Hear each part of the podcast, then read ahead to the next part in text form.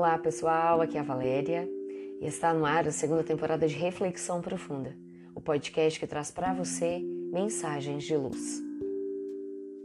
Sem limitações. Quantas vezes reclamamos por ter muito trabalho, ter peso a carregar, ter alguma coisa mais difícil para elaborar? É comum que nos afirmemos incapazes de realizar isso ou aquilo. Quer dizer, damos-nos por vencidos, antes mesmo de tentar, de batalhar para conseguir. Muitas pessoas, no entanto, nos dão exemplos de que para que quem deseja, nenhum obstáculo é bastante forte para impedir o alcance do objetivo.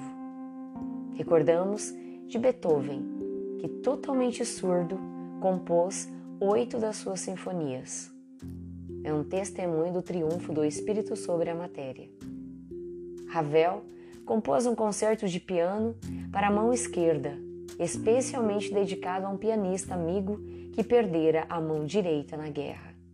Um dos mais extraordinários exemplos de triunfo sobre a matéria nos dá o polonês Aristark Karskurewicz. Poucos devem ter ouvido falar a respeito desse homem ímpar que morreu no ano de 1989 no anonimato em São Bernardo do Campo, estado de São Paulo. Dedicou-se à arte sacra, notadamente à arte de vitrais, mosaicos e afrescos. Também fez cerca de 20 vitrais contando a história da colonização do Brasil.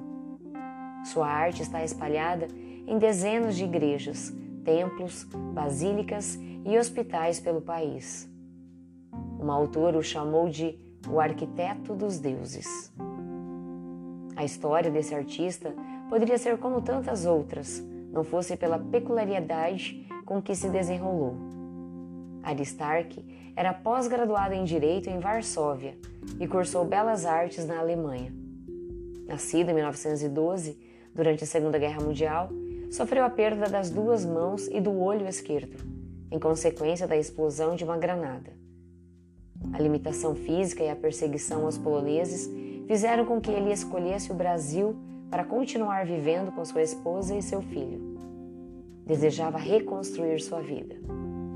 Na época, havia um decreto em nosso país proibindo a imigração de deficientes físicos.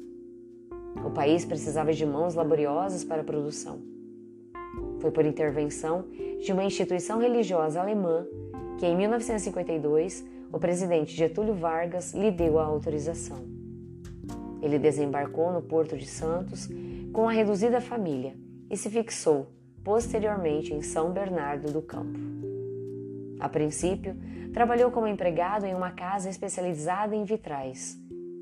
Somente pediu uma coisa: que lhe arregaçassem as mangas. Usava os tocos dos dois pulsos para segurar o lápis, a caneta, o pincel e trabalhava com rapidez. Peregrinou por todo o país, que adotou como lar, espalhando a beleza e a esperança através de sua arte. Avesso à publicidade, morreu no anonimato. A poesia dos seus vitrais encanta as criaturas, mesmo que suas obras não tragam sua assinatura. Não nos deixemos abater pelas tempestades da vida. Se temos um corpo perfeito, pensemos em quantos gostariam de usufruir dessa aventura. E mesmo em suas limitações, se encantam pela vida e deixam a sua poesia, a sua alegria e a sua esperança para que outros com ela se felicitem. Limitados se superam. Mutilados afirmam com sua obra que o Espírito é soberano Senhor do corpo a quem governa. Pensemos nisso e não nos permitamos deixar de produzir o bem, o bom, o belo.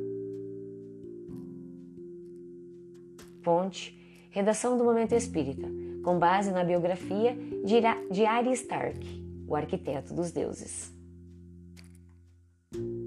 E assim, chegamos ao final de mais uma reflexão profunda. Gratidão pela sua companhia Grande abraço, fiquem com Deus e muita luz no caminho de vocês.